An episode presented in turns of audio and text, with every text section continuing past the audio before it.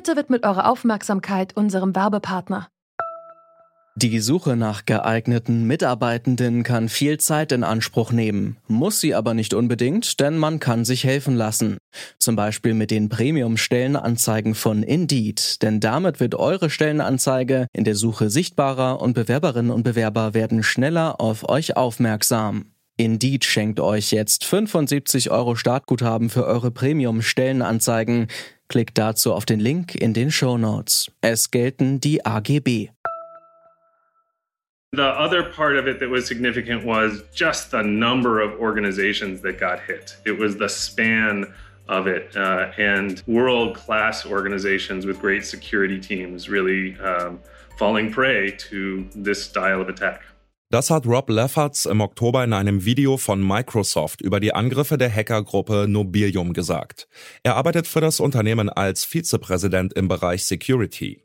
Das Hackerkollektiv Nobilium hatte schon vor gut einem Jahr für Wirbel gesorgt. Damals haben die HackerInnen den IT-Dienstleister SolarWinds angegriffen und konnten so zahlreiche US-Behörden und Softwareunternehmen ausspionieren, unter anderem Microsoft. Der Cyberangriff gilt als einer der größten der letzten Jahre. Ende Oktober hat Microsoft neue Angriffe von Nobilium aufgedeckt. Was wissen wir über die Hackerangriffe, die Nobilium zugeschrieben werden? Darum geht es heute bei uns. Es ist Dienstag, der 9. November 2021. Mein Name ist Johannes Schmidt. Hi.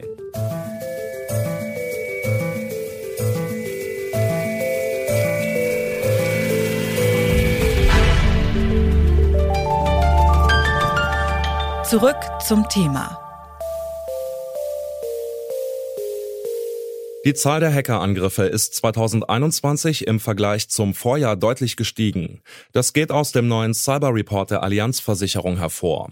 Besonders für Aufsehen sorgt gerade ein Hackerkollektiv, das Microsoft angegriffen hat, Nobilium. Mit ihren Angriffen stellen die HackerInnen den Tech-Giganten vor eine enorme Herausforderung. So sagt ein Sicherheitsanalyst von Microsoft in einem Video des Unternehmens. They didn't do the same playbook at every company and this was you know, one of the biggest uh, challenges I've certainly ever had to investigate.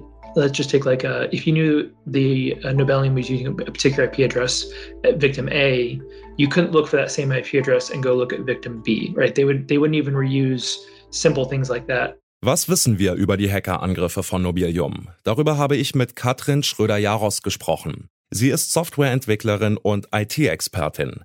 Ich habe sie als erstes gefragt, was neu ist an den Hackerangriffen, die Nobilium zugeschrieben werden. Ja, das Neue ist wirklich diese, diese Persistenz und auch diese Qualität der Angriffe. Und auch, dass sie eben das neue Ziel der Lieferketten haben. Können Sie denn in den Cyberattacken von Nobilium ein Muster erkennen? Was bezwecken solche Hacker denn damit? Also ein Muster ist schwer zu erkennen. Also bei SolarWinds haben sie ja ähm, den Update-Server gehackt, wobei gehackt ist auch schon wieder äh, ein, ein sehr großes Wort. Der war einfach schlecht geschützt und sie konnten dann ähm, auf diesem Update-Server eigene Updates zur Verfügung stellen, die dann Hintertüren bereithielten, die einfach dann auch von jeglichen angeschlossenen Systemen so installiert worden sind. Bei dem jetzigen Angriff von Nobelium sieht das so ein bisschen anders aus. Das ist ein äh, mehrstufiger Angriff Angriff. Da geht es äh, darum, dass Sie erstmal Zugang zum System haben und da haben Sie sich Cloud-Provider ausgesucht. In den Clouds laufen ja viele verschiedene Systeme und haben dann versucht, über den Angriff an die Cloud-Provider Zugriff erstmal zu der ersten Instanz zu kriegen. Von da aus sind sie dann weiter ins System reingekommen und sobald sie dann wirklich im System waren, haben sie dann eine neue Vector installiert, also ein persistenter Zugriff auf diese kompromittierten Systeme. Und diese Hintertüren sind halt auch sehr sehr gut für Hacker und sehr ausgefeilt, denn von da aus ähm, haben sie dann auch noch die Möglichkeit, ja, weitere Tools nachzuinstallieren. Also quasi ein, ein Bringdienst für Hacker, der die benötigten Werkzeuge direkt an den Tatort liefert. Es ist ja viel die Rede in den Medien davon, dass hinter Nobelium zum Beispiel ein russisches Hackerkollektiv steckt. Das hat man schon öfter gehört. Woher kommt denn diese Vermutung? Ja, diese Vermutung kommt natürlich daher, es ist natürlich so ein bisschen der Kalte Krieg 2.0. Immer wenn die USA oder ein anderes westliches Land angegriffen wird, dann wird natürlich gerne auf Russland geguckt.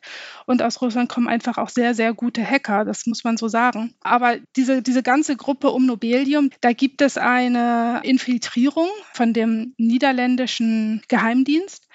Und die konnten diese Gruppe ein bisschen infiltrieren und hatten auch ähm, Zugriff auf Sicherheitskameras und konnten da so ein bisschen äh, herausfinden, dass sie eben zu dem russischen Geheimdienst gehören. Wie sie genau dazugehören, weiß man nicht. Ich finde auch die Frage immer schwierig. Also warum fragt man das? Also ist es ein Kollektiv oder ist es sogar der, der russische Geheimdienst? Das fragt man ja auch, um herauszufinden, wer der Auftraggeber ist, um da wieder die Möglichkeit zu haben, über den Auftraggeber diesen Angriff zu stoppen. Ist eine schöne Idee, aber wenn der Auftraggeber selbst sich nicht dazu bekennt, hat man da ja dann auch keine Chance. Also wahrscheinlich sind es Russen mit, mit ziemlich großer Sicherheit, aber ob sie jetzt vom russischen Geheimdienst oder nicht kommen, da kann man eigentlich nur spekulieren. Auf jeden Fall ist natürlich so eine Gruppe auch ähm, sehr teuer. Also Hacker äh, müssen ja auch irgendwie bezahlt werden das muss halt aus, aus einer Quelle kommen, die auch die finanziellen Möglichkeiten hat, diese Gruppe zu beschäftigen. Wenn wir jetzt mal auf die Angriffe der letzten Monate schauen, wie zum Beispiel die Angriffe durch Nobelium, hatten Sie die Vermutung, dass es in der Regel um private Gruppen geht oder würden Sie schon eher vermuten, dass da Institutionen, Staaten die Finger mit im Spiel haben? Ja, also ich würde schon sagen, dass das Staaten sind ähm, oder andere Institutionen, dass das nicht wirklich nur private sind, weil es wirklich halt auch um diese Angriffe auf diese Lieferketten geht.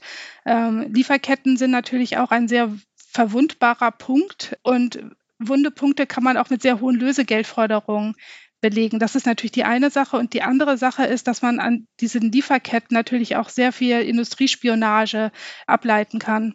Deshalb wäre meine Vermutung schon, dass es Staaten, Firmen in die Richtung sind und nicht kleine Einzeltäter. Also haben Sie schon den Eindruck, dass es darum geht, vor allem Geld zu verdienen, beziehungsweise Technologien, Informationen abzugreifen und nicht so sehr darum, einfach Sabotage zu verüben, Zerstörung anzurichten? Genau. Also es ist ein monetäres Interesse.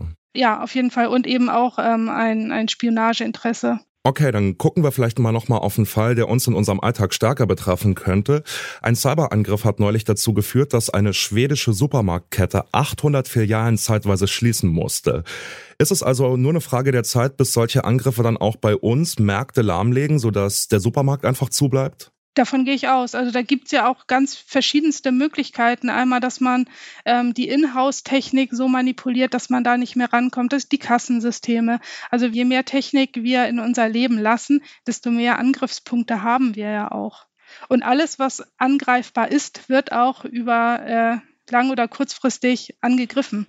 Jetzt geben ja die Institutionen, Unternehmen, große Unternehmen bei diesen Dingen oft eine ziemlich schlechte Figur ab. Man hat den Eindruck, obwohl es große, wichtige Unternehmen sind, teilweise sogar IT-Unternehmen, können sie sich nicht schützen vor solchen Attacken. Sind unsere staatlichen und auch privaten Akteure tatsächlich so hilflos gegen diese Angriffe? Eine hundertprozentige Sicherheit gibt es nicht und, und, wird es auch nicht geben. Also man kann natürlich vorbeugen, indem man ähm, auf Zero Trust geht. Das heißt, man lässt keine sicheren Verbindungen untereinander zu. Ähm, man kann auch an der Resilienz arbeiten, dass wenn man angegriffen wurde, dass man eben schnell wieder äh, das System hochfahren kann. Wichtig ist, dass man unbequeme Lösungen auch geht. Also oft passieren ja Angriffe, also jetzt zum Beispiel wieder bei diesen Lieferketten. Lieferketten sind ja dazu ausgelegt, dass sie schnell und einfach Ware transportieren. Und da ist Sicherheit nicht so der, der höchste Punkt, an, an den man gedacht wird, weil Einfachheit und Sicherheit, das sind keine Geschwister, die Hand in Hand gehen. Wer genau hinter den Nobilium-Angriffen auf Microsoft steckt, bleibt unklar. ExpertInnen wie unsere Interviewpartnerin Katrin Schröder-Jaros sehen aber Spuren, die nach Russland führen. Was an Cyberangriffen wie denen von Nobilium auffällt, sie zielen vor allem auf Unternehmen, die wichtige Glieder in globalen Lieferketten sind. Das deutet auf Industriespionage hin, so die Einschätzung von IT-Fachfrau Schröder-Jaros. Diese neue Generation von Hacks bedroht nicht nur die Versorgung der Bevölkerung, sondern sorgt auch für neue Spannungen zwischen rivalisierenden Staaten wie den USA und Russland. Zum Schluss noch ein Hörtipp von uns. Den Monopol-Podcast gibt es ab jetzt auch zweimal im Monat. Im November könnt ihr ein spannendes Gespräch mit der Journalistin Christina Schott über die Dokumenta 15 im nächsten Jahr hören und das indonesische Künstlerkollektiv Ruan Grupa, das die Dokumenta kuratiert. Hört gerne rein. Das war's von uns für heute. An dieser Folge mitgearbeitet haben Mara Muck, Charlotte Müller, Jonas Nikolik, Charlotte Thielmann und Andreas Popella. Chefin vom Dienst war Alea Rentmeister. Mein Name ist Johannes Schmidt. Ciao. Zurück zum Thema vom Podcast Radio Detektor FM.